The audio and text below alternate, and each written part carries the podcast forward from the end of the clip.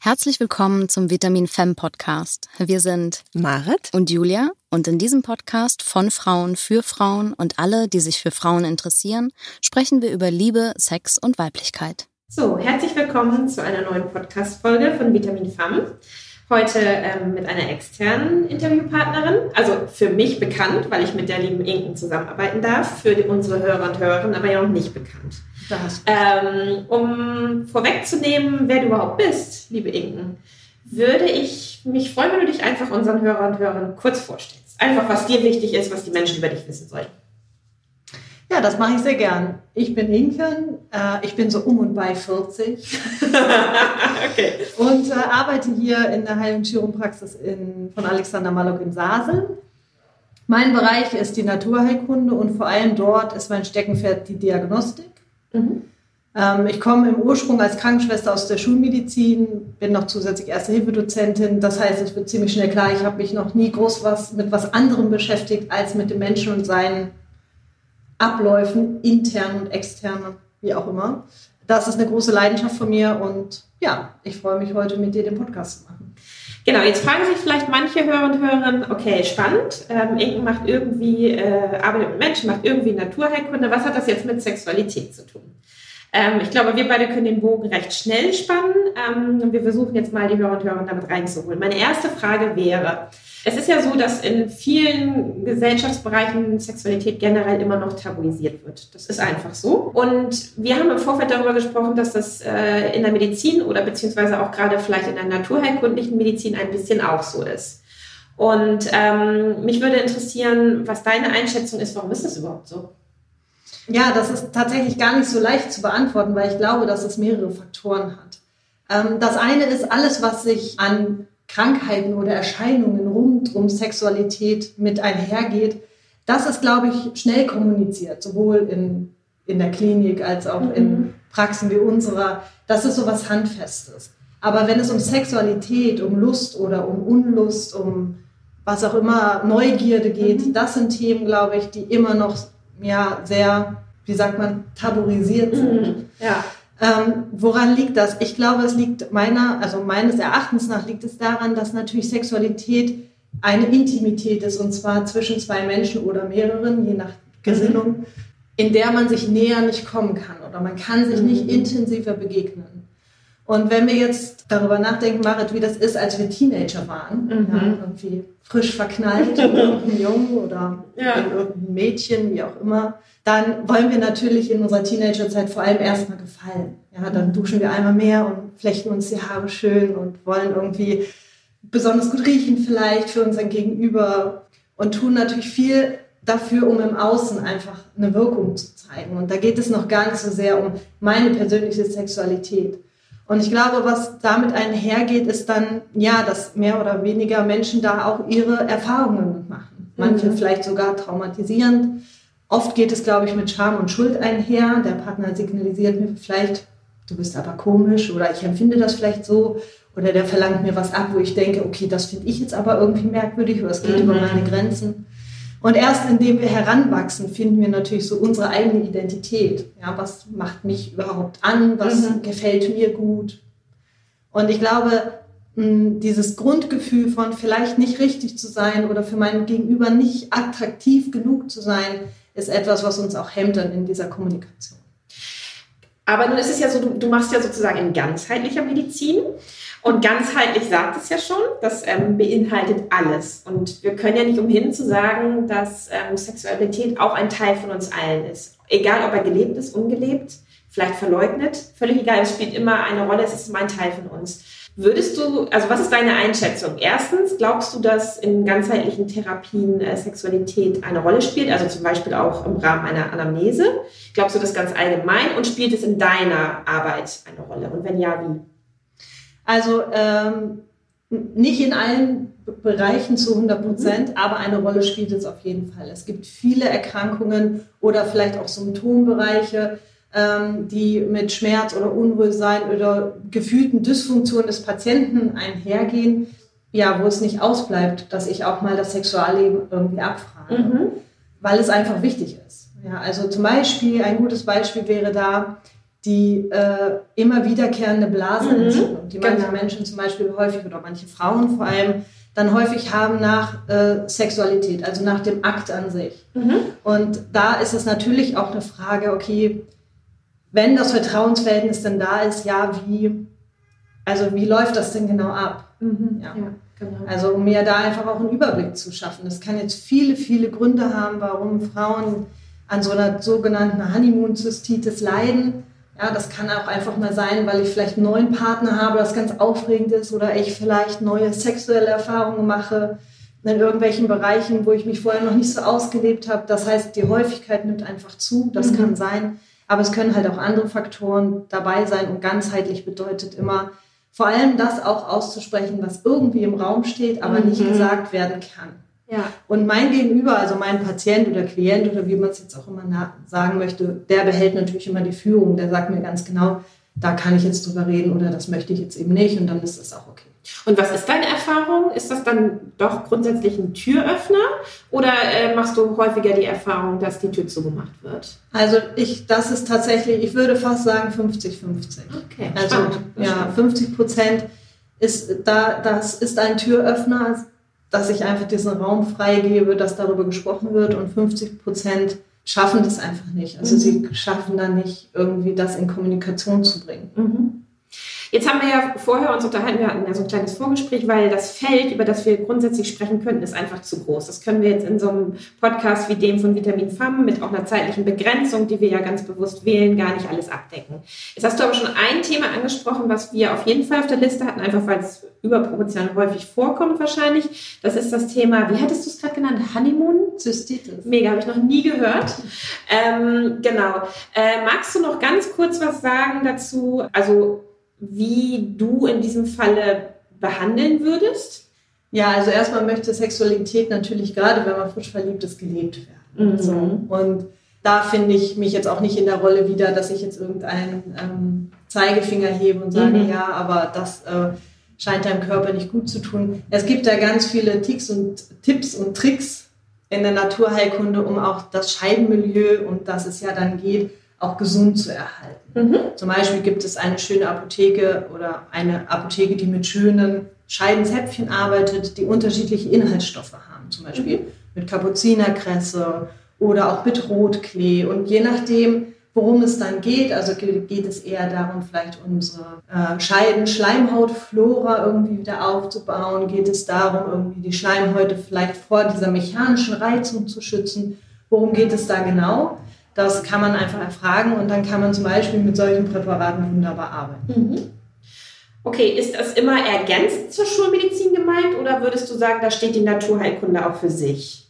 Ähm, ich glaube sowohl als auch. Also alles, was akut entzündlich ist, hat nichts in der naturheilkundlichen Mhm. Praxis zu Ja. tun. Das gehört äh, zum Arzt und es gehört am besten auch zu einem Facharzt und muss auch entsprechend schulmedizinisch behandelt werden. Mhm. Das ist so. Da haben wir einfach auch vom Gesetzgeber eine, ein Behandlungsverbot. So. Mhm. Ja, das ist nochmal wichtig auch zu betonen. Ne? Genau, das ist einfach nochmal wichtig zu betonen. Wenn jetzt äh, Patienten unter sowas chronisch leiden, Mhm. ähm, dann kennt das der Arzt auch schon. Das heißt, wenn die dann akut eine Entzündung haben, dann gehen die zum Arzt, bekommen ihr Rezept und nehmen dann ihr Antibiotikum für drei Tage ein. Ähm, und zusätzlich kann man dann naturheilkundlich behandeln oder aber auch dazwischen, in dieser Zwischenzeit, ist dieser akute Infekt erstmal abgeklungen, gibt es halt auch die, möglichen, die, Möglichkeit, diese Scheidenflora so zu stärken, dass vielleicht die nächste Entzündung gar nicht mehr stattfindet. Okay. Oder und natürlich, und das darf man nicht außer Acht lassen, dann auch mal über sexuelle Praktiken zu sprechen. Mhm. Weil die meisten Entzündungen bestehen oder entstehen aus E. coli-Bakterien, was einfach Darmbakterien Mhm. sind. Da muss man einfach gucken, okay, wie lebe ich denn Sexualität mit meinem Partner, was gefällt mir da und was kann ich vielleicht in, einen anderen, in eine andere Reihenfolge oder in einen anderen Rhythmus bringen. Absolut. Und ähm, wie du schon sagtest, es geht ja nicht darum, jemanden seine Sexualität zu verbieten oder daran rumzukorrigieren, sondern genau, sondern eher zu gucken, so wenn da häufiger dieses Problem auftritt, wie wie kann man sinnvoll präventiv vorgehen sozusagen, damit Richtig. derjenige nicht ständig drunter leidet, denn es ist ja dann, wenn es eine Entzündung geworden ist, schon etwas, worauf äh, worunter Frau auch sehr leiden kann. Ne? Richtig. Genau. Weiteres Thema ist, da waren wir uns auch einig, Scheidenpilz. Magst du da kurz was zu sagen? Also vielleicht einmal zu der Häufigkeit, wie es vorkommt, vielleicht auch, wie es äh, kombiniert ähm, schulmedizinisch und ähm, alternativmedizinisch behandelt werden kann, immer kann, weil muss ja nicht, gibt ja immer unterschiedliche Wege und äh, vielleicht, das finde ich auch immer wichtig, wenn es schon dazu gekommen ist, okay, wie kann man behandeln, aber wie kann ich, was kann ich vielleicht auch für mich tun, damit es gar nicht dazu kommen muss, also Thema Prävention und Prophylaxe. Genau. Also Scheinpilz ist, ich glaube, da spreche ich für jede Frau ein totales Thema. Also jeder, jede Frau, glaube ich, die in unserem Alter ist jetzt, Marit, kennt das, hatte das mindestens. Um und bei 40, wollte ich noch mal kurz sagen. Um und bei, um und bei 40. Hatte das mindestens einmal im Leben irgendwie. Ja? ja. Und weiß vielleicht gar nicht, kam es jetzt von der Toilette in der Diskothek oder vom Freibad oder man weiß es einfach nicht. Ähm, die meisten Erreger, die dahinter stecken, ist der Pilz und der heißt Candida. Manche kennen mhm. das auch von in, in, der Säuglingspflege, da kommt er manchmal vor. Ne? Wir können ihn auch im Darm haben und er kann halt auch in der Scheide sich ausbreiten oder im mhm. Scheidenmilieu. Und grundprinzipiell haben wir diesen Pilz alle in uns. Er ist auch unproblematisch. Wir dürfen den auch haben. Er wird nur problematisch mit Brennen, Jucken und diesen klassischen, mhm. klassischen Symptomen, wenn er halt Überhand nimmt. Und das kann er eigentlich nur, wenn es zum Beispiel im Scheidenmilieu ein Ungleichgewicht gibt. Mhm. Zum Beispiel, dass die Milchsäurebakterien einfach ihren Job nicht vernünftig machen, weil sie zum Beispiel zu wenig da sind. Das sind ja die Lactobacillen. Mhm. So, wenn das die, die eine Möglichkeit ist oder vielleicht eine mögliche Ursache ist, dann kann ich der Patientin natürlich raten, nimm doch vielleicht Scheidezäpfchen, die Lactobacillen enthalten. Ja. Mhm. Also generell ist die Verabreichung über Scheidenzäpfchen eine sehr tolle, mhm. ja, weil dieses Zäpfchen im Prinzip da direkt vor Ort schmilzt, egal welche Bestandteile da jetzt drin sind. Mhm. Vorhin hatten wir die Heilpflanzen, ne, wie Frauenmantel genau. oder so, aber auch Bakterien, natürlich mhm. kann das damit angereichert sein. Was war jetzt deine nächste Frage? Ähm, genau, es ging ja einmal, einmal um Prophylaxe ja. und dann um, wenn ich dann schon einen Scheidenpilz habe, was mache ich dann? Ah, was, was kann ich dann machen? Ja, genau. Das sind ja genau. alles auch nur Vorschläge, die wir hier unterbreiten. Genau. genau. also wenn ich dann einen Scheidenpilz habe, was kann ich machen? Ja, dann äh, sollte ich natürlich, also ich persönlich würde das in den ersten Fällen auf jeden Fall immer bei einer, meiner Gynäkologin mhm. einmal abklären lassen. Ist es denn wirklich eine Pilzinfektion? Ja. Oder ist es vielleicht doch eine bakterielle Infektion? Auch die äußert sich mit Brennen und Jucken. Manchmal kann man das nicht so genau unterscheiden.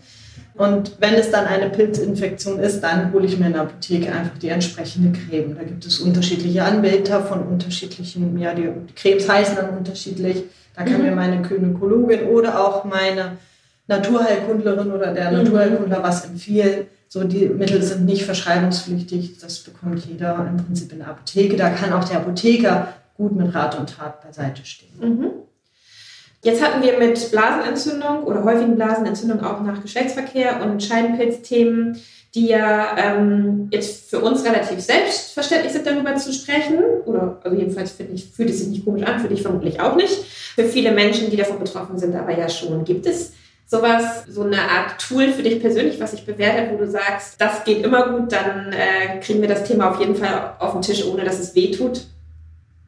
Ah, um die, wenn ich so das Gefühl ja, habe, okay, die genau. Leute kommen nicht so richtig ja. aus sich raus. Einfach so ein Erfahrungswert, wo du sagst, so, ich spüre, da ist was und da müssten wir eigentlich ran. Genau. Also das, da hat bestimmt so jeder seine eigenen Schätze. Bei mir ist das ganz einfach. Ich erzähle dann unglaublich gern aus meinem Leben. Also ah, okay. tatsächlich einfach Begebenheiten oder Situationen, die mir passiert sind, die ich vielleicht auch mitbekommen habe, weil Gott sei Dank passiert einem ja nicht immer alles, aber ja, genau. man hat meistens da Kontakte und dann erzähle ich eine Geschichte und die halt der Wahrheit tatsächlich auch entspricht. Und das hilft sich, also dass sich mein Patient da irgendwie identifizieren kann mhm. und dann so aufspringt auf diese Welle und dann halt feststellt, okay, ich bin damit auch gar nicht allein. Und ja, die Frau, die genau. mir jetzt gegenüber sitzt, die hat da irgendwie schon so eine Geschichte zu, die kennt sich in diesem Thema irgendwie aus und die hat da irgendwie so ein gutes Gefühl zu. Und ich versuche das halt auch möglichst entspannt zu sehen, weil alle unsere Körperteile gehören nun mal zu uns. Mhm. Das ist ja. nun mal so.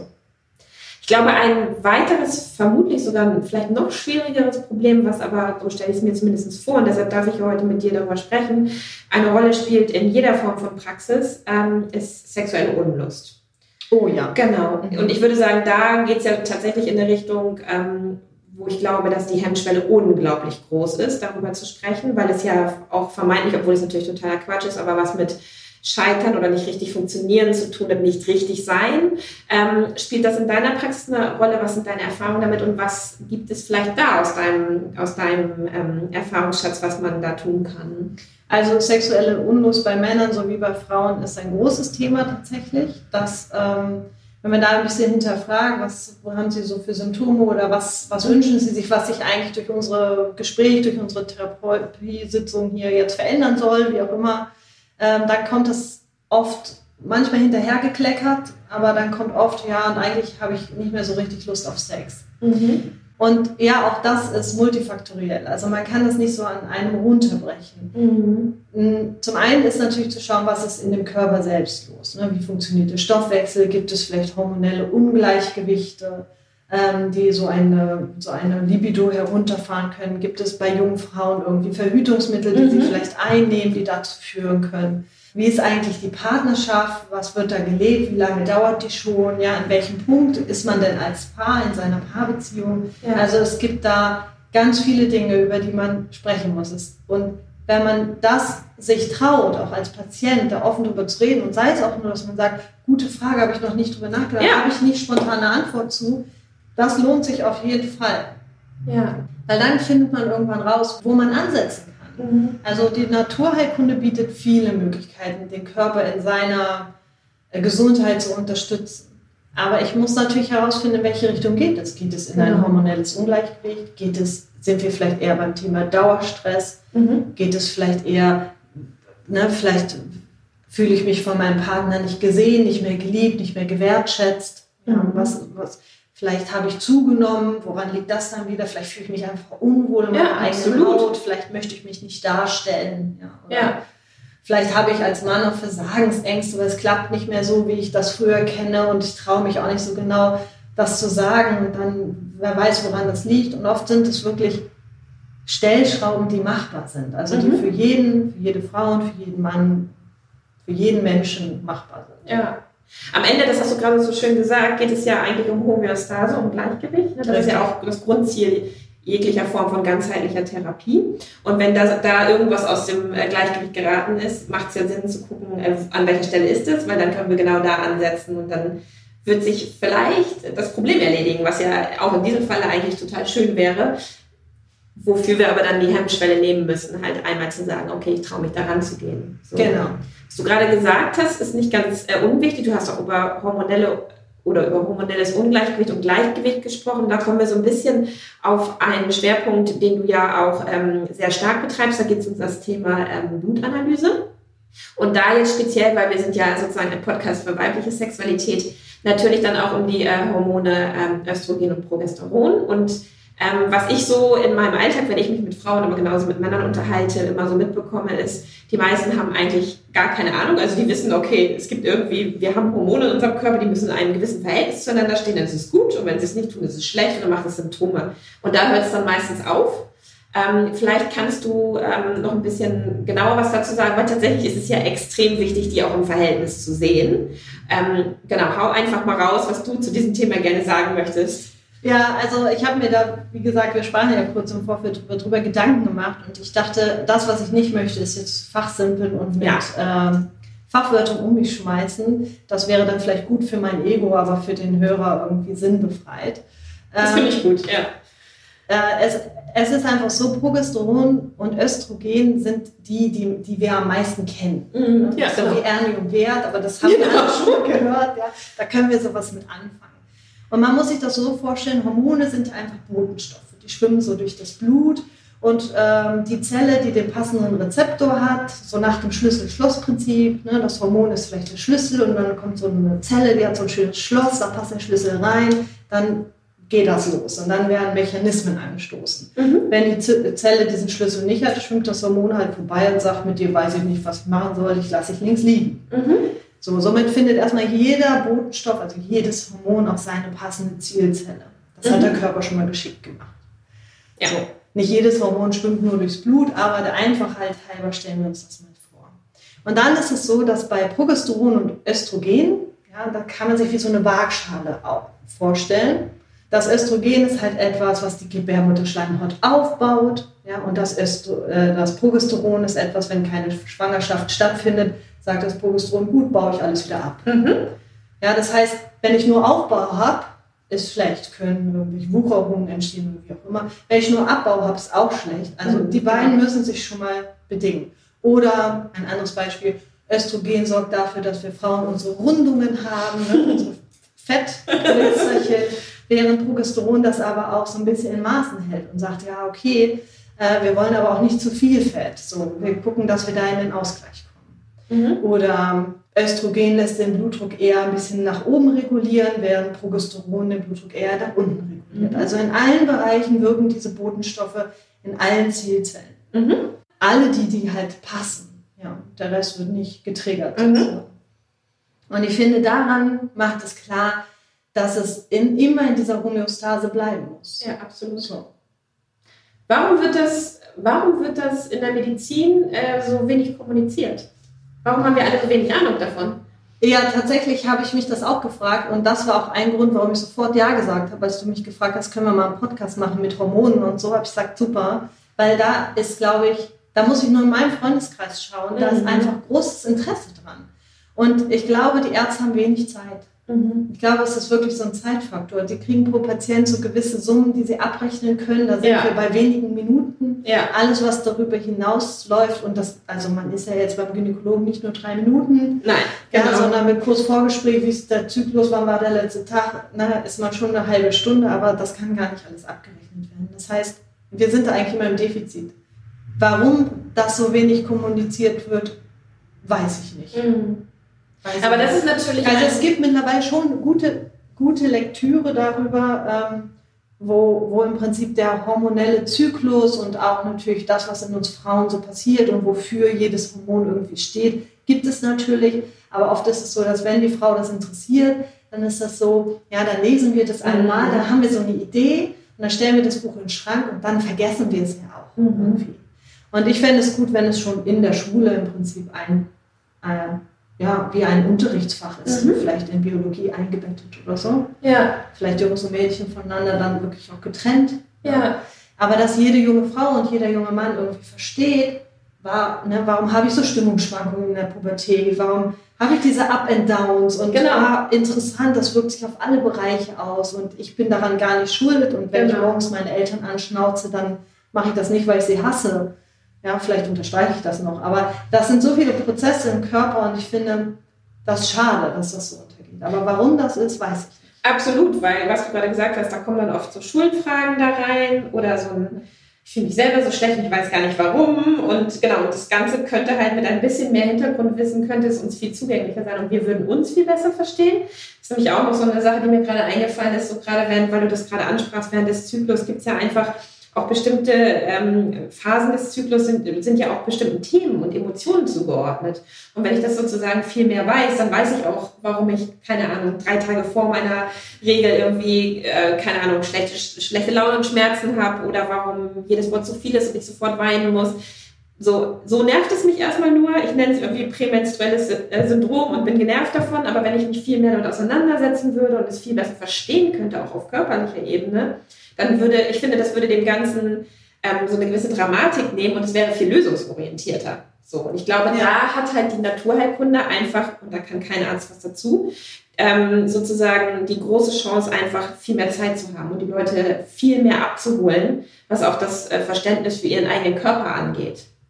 Ja, auf jeden Fall. Und da also wünsche ich mir auch, also dass, dass jedes Elternteil, was selbst Kinder hat und vor allem ähm, auch bei den Mädchen, die ja dann irgendwie schnell auch zur Verhütung per Pille mhm. greifen. Ich bin jetzt überhaupt kein Pillengegner, ganz und gar nicht, da möchte ich mich klar distanzieren. Das ist eine super Erfindung für jemand, ne, für die Unabhängigkeit auch der Frau Sexualität zu leben und nicht immer gleich schwanger zu werden. Oder, mhm. ne? das, das will ich hier schon unterstreichen. Aber auf der anderen Seite, und jede Medaille hat halt diese zwei Seiten, lernt die junge Frau ihren Zyklus oft gar nicht kennen. Weil bevor der sich wirklich eingespielt hat, ja. wird schon verhütet und dann ähm, ist das ja eine Hormongabe. Das heißt, ähm, da wird im Prinzip ständig eine Schwangerschaft vorgetäuscht. Der Körper denkt von, dieser, von diesem jungen Mädchen, eigentlich bin ich ständig schwanger. Mhm, genau. Das führt auch dazu, dass die manchmal Gewicht zunehmen oder so. Genau, und du hast davon gehört und sagst jetzt genau. Und wenn ich jetzt rumfrage von jemandem, der so im Gesundheitsbereich gar nicht so viel zu tun hat, die sagen, was, die Pille ist da, signalisiert meinem Körper eine mhm. Scheinschwangerschaft. Ja, genau. Viele wissen das gar nicht und auch viele junge Mädchen werden darüber nicht aufgeklärt. Mhm. Genau. Und bevor jetzt bevor wir jetzt diesen Boomer hin und her schieben, warum werden die eigentlich Total, darum geht es ja gar nicht. Ne, genau. genau, darum geht es uns nicht, aber auch so als Eltern dann äh, finde ich es gut, wenn wir einfach da die Initiative ergreifen und unseren Kindern da zur Seite stehen und mhm. einfach sagen, okay, pass auf und wir finden Lektüre, wo du da nachlesen kannst. Und ne, du kannst gerne verhüten und natürlich, und wir zeigen dir aber auch, was gibt es für Möglichkeiten. Genau. So, und wenn wir das als Mutter oder Vater nicht leisten können, weil es so peinlich, ja, dann haben wir vielleicht eine nette Nachbarin, die Tante oder genau. wie auch immer, ja. wo das Kind irgendwie sagt, okay, da kann ich mich mit diesem doch berührenden Thema irgendwie hinwenden. Jetzt ist es natürlich so, wie du schon gesagt hast, wünschenswert wäre, wenn gerade auch junge, junge Frauen oder junge Mädchen ähm, ihren Zyklus kennenlernen würden, bevor sie sozusagen die ersten Schwierigkeiten auch damit haben und so weiter. Das wird ja eher selten der Fall sein, dass, sagen wir mal, elfjährige, zwölfjährige, 13-jährige, 14-jährige Mädchen vor dir sitzen, sondern öfter wird es ja so laufen, dass dann schon, sage ich mal, Frauen mittleren Alters vor dir sitzen und das ganze Hormonthema eine Rolle spielt auf einmal. Kannst du dann sagen, gerade auch im Rahmen ähm, ja, der, der Befundung von, von Blutbildern, dass, dass es schon sehr oft ein Aha-Effekt ist bei den Frauen? Ja, ja, also das kann ich ganz klar sagen. Also da, das ist ja meistens dann, also die, die, der Wunsch, der bei den Frauen dahinter steht, ist hier dann in meiner Praxis oft der Kinderwunsch. Also genau. da wurde über Jahre verhütet, egal jetzt in welcher Art und Weise. Und dann äh, ist irgendwann dieser Kinderwunsch da und dann klappt das nicht gleich so, wie irgendwie Frau sich das vielleicht wünscht. Und dann kommen sie zu mir und sagen so, ja, wir versuchen schwanger zu werden, irgendwie funktioniert das alles nicht. Und ja. der Arzt hat das und das vielleicht dazu schon gesagt oder erkannt oder da gibt es vielleicht Zysten oder wie auch immer. Und dann suchen die einfach zwei Dinge. A, eine zweite Meinung aus einem anderen Blickwinkel und B, ganz viel Aufklärung. Was mhm, passiert genau. eigentlich in meinem Körper und so weiter. Genau. Und dann im Blut zu schauen, okay, wie ist denn der aktuelle Stand und wie haben sich denn die Hormone jetzt nach vielleicht auch der Pillenverhütung oder was auch immer, äh, verhütet ja noch nicht jede Frau hormonell, oder nach der Kupferspirale. Wie, ist, wie steht denn der Zyklus da? Mhm. Was braucht es denn da? Das finde ich natürlich spannend. Mhm. Genau. Und es ging ja auch um den Aha-Effekt für die Frauen. Wahrscheinlich geht es dir tatsächlich oft so, dass wenn du das dann erklärst, weil das ist ja das Tolle an der Art von Blutanalyse, die du machst, dass du es eben ähm, im Verhältnis zueinander siehst, dass du es ganzheitlich siehst, dann hast du doch wahrscheinlich relativ häufig Frauen vor dir, die sitzen und die dann sagen, und wir reden wie gesagt von Frauen mittleren Alters, die sagen, krass, äh, ich bin jetzt, sagen wir mal, 35, 40, 42, 45, ich habe davon von all dem nichts gewusst. Ja, das stimmt. So. Ja, der Aha-Effekt ist sehr groß, weil die naturheilkundliche Betrachtungsweise auf das Blut ja nochmal eine andere ist als genau. Schulmedizin. Genau. Na, Schulmedizin ist für mich eine Notfallmedizin. Das heißt, da wird geguckt, bin ich gesund oder krank. Ja. Ja, sind alle Werte im Normbereich. Aber da wird nicht unbedingt das Augenmerk so drauf gelegt, wie sind eigentlich die körperlichen Regulationen, wie funktionieren, wie, wie läuft der Stoffwechsel, gibt es Regulations- Blockaden irgendwie, wo hängt der Körper oder das System vielleicht fest, wo braucht es Unterstützung. Ja. Und nicht, weil das jetzt die Naturerkunde besser oder schlechter ist oder die genau. Schulmedizin, sondern einfach, weil es unterschiedliche Bereiche sind. Mhm. So, und wenn ich dann dieses Labor durchspreche, dann gibt es ganz viele Aha-Erlebnisse, weil ich natürlich über das Blut des, des Gegenübers spreche. Mhm. Das bedeutet, das ist ein sehr, sehr persönliches Gespräch. Und das, was man dann erfährt, bedeutet auch, also oft fließen da auch Tränen, weil sich mein Gegenüber dann einfach gesehen fühlt in mhm. seiner Ganzheit und auch verstanden fühlt, weil ich Dinge benenne, die sich im Blut abzeichnen, die irgendwie den Nagel anscheinend auf den Kopf treffen. Ja, absolut. Ja, nicht immer, aber so häufig oder mhm. in die richtige Richtung gehen. Und die mhm. Menschen dann sagen, ja, stimmt, genau das, wenn sie das jetzt so sagen, da kann ich nur abnicken, habe ich so ein Ja, so ein inneres Ja. ja und genau. das ist, glaube ich, schon sehr beeindruckend. Inken, wir sind jetzt gleich schon fast 30 Minuten ähm, am Sprechen, was für den Vitamin Farm Podcast schon sehr, sehr lange ist. Ähm, aber ich kann dieses Interview nicht abbrechen, bevor wir nicht noch ein Thema zumindest anreißen, weil ich finde, es ist super, super, super wichtig und ähm, Julias und mein Anspruch mit Vitamin Farm ist ja, Frauen aller Altersgruppen zu erreichen. Und dann müssen wir ganz klar auch noch das Thema Wechseljahre ähm, ansprechen. Ich würde da jetzt gar keine ganz konkrete Frage stellen, sondern vielleicht kannst du einfach aus deinem ähm, Berufsalltag erzählen. Was, was kannst du als Naturheilkundlerin zum Thema Wechseljahre sagen? Ja, erstmal kann ich sagen, dass die Frauen mit Wechseljahrsbeschwerden in meiner Praxis ein- und ausgehen. Die Beschwerdelatte ist lang, von Mhm. Hitzewallung über Stimmungsschwankungen, auch über Libidoverlust, also sexuelle Unlust. Da ist alles dabei, über Trockenheit der Schleimhäute, über alles Mögliche. Und dann ist klar, okay, ich bin wohl in den Wechseljahren, das ist meistens der Frau auch schon klar. Und oh Gott, wie gehe ich jetzt damit um? So. Und ähm, ja, oft geht es einher mit Gewichtsproblemen. Mhm. Ja, ich krieg, werde die Funde nicht mehr los. Und das, was ich dann mache, ist viel Aufklärungsarbeit. Mhm. Muss man sich einfach vorstellen, wir hatten das vorhin schon, ne? Progesteron ähm, stand auf der einen Seite und Östrogen umgangssprachlich auf der anderen. Das liegt auf der Waagschale zusammen mit dem Testosteron. Also könnte man sich vorstellen, Testosteron und Östrogen links auf der Waagschale und auf der rechten Seite Progesteron und Cortisol. Mhm. Ja. Und wenn jetzt der Progesteron-Anteil auf der rechten Seite in den Wechseljahren langsam immer abfällt, ja, Ja. ist, merkt der Körper natürlich, okay, diese Waage geht in ein Ungleichgewicht. Ja, weil Progesteron nimmt immer mehr ab und die andere Seite wird schwerer. Das merkt natürlich der Körper. Und was liegt neben dem Progesteron? Cortisol. Cortisol. Das heißt, ja, die Nebenniere sagt, okay, wir brauchen hier mehr Cortisol, ja, und feuert also Cortisol dagegen an. So kann man sich das vorstellen. Das heißt, der Körper hat nicht nur Verhältnisse, auf die er achtet, sondern auch Umleitungen. Er hat Strategien. Wenn das eine abfällt, ja, und Cortisol, was macht das? Das fordert, also es bringt den Körper zumindest dazu, Fett einzulagern und vor allem am Körperstamm. Und das ist so diese schön, dieser schöne kugelige Bauch, den wir dann vielleicht irgendwann bekommen, ja, als Frauen. Dann haben wir irgendwie vielleicht noch ganz dünne Beine, aber haben irgendwie mehr Bauchspeck erlangt und wissen eigentlich gar nicht, wo wir her, weil eigentlich essen wir genauso wie vorher, wenn nicht sogar weniger und werden die Funde nicht mehr los. Mhm. Und da wirklich in die ganze Betrachtung zu kommen, wie geht es dann aus der Leber und überhaupt der Schilddrüse und so, dann wird es richtig spannend. Na, dann kann man sehen, okay, ne, wie kann ich dieser Frau mit den Wechseljahrsbeschwerden oder auch dem Mann in seiner Lebensmitte jetzt begleiten und was ist die Ursache?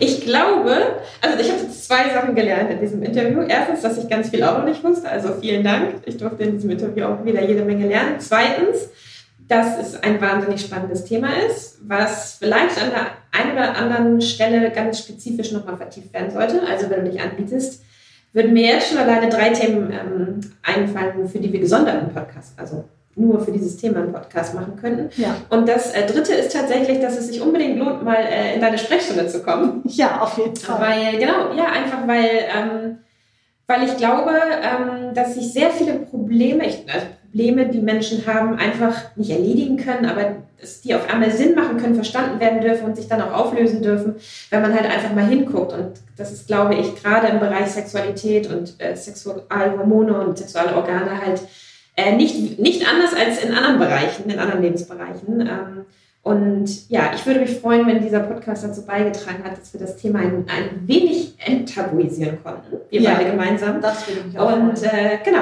wenn du noch abschließende Worte für unsere Hörer und Hörerinnen hast, kannst du es jetzt gerne machen. Ansonsten, ähm, genau, freuen wir uns, äh, wenn wir dich nochmal begrüßen dürfen. Ja, sehr gerne. Vielen Dank für die Einladung. Und abschließend würde ich einfach sagen, dass wir alle irgendwie mutig und neugierig bleiben sollen in unserem Leben, vor allem wenn es um uns selber geht. So. Das gilt für alle Bereiche. Das gilt erstmal für alle Bereiche, aber auch für die Sexualität. ich danke dir, Inken. Sehr gerne, Marit. Wenn ihr mehr über uns erfahren wollt, dann findet ihr uns auch auf Instagram und Facebook. Wenn ihr Feedback hinterlassen möchtet, dann schreibt einen Kommentar oder uns eine E-Mail an mail at vitamin-fam.com. Und bis zum nächsten Mal nicht vergessen. Give yourself a hand and sex up your life. Marit und Julia.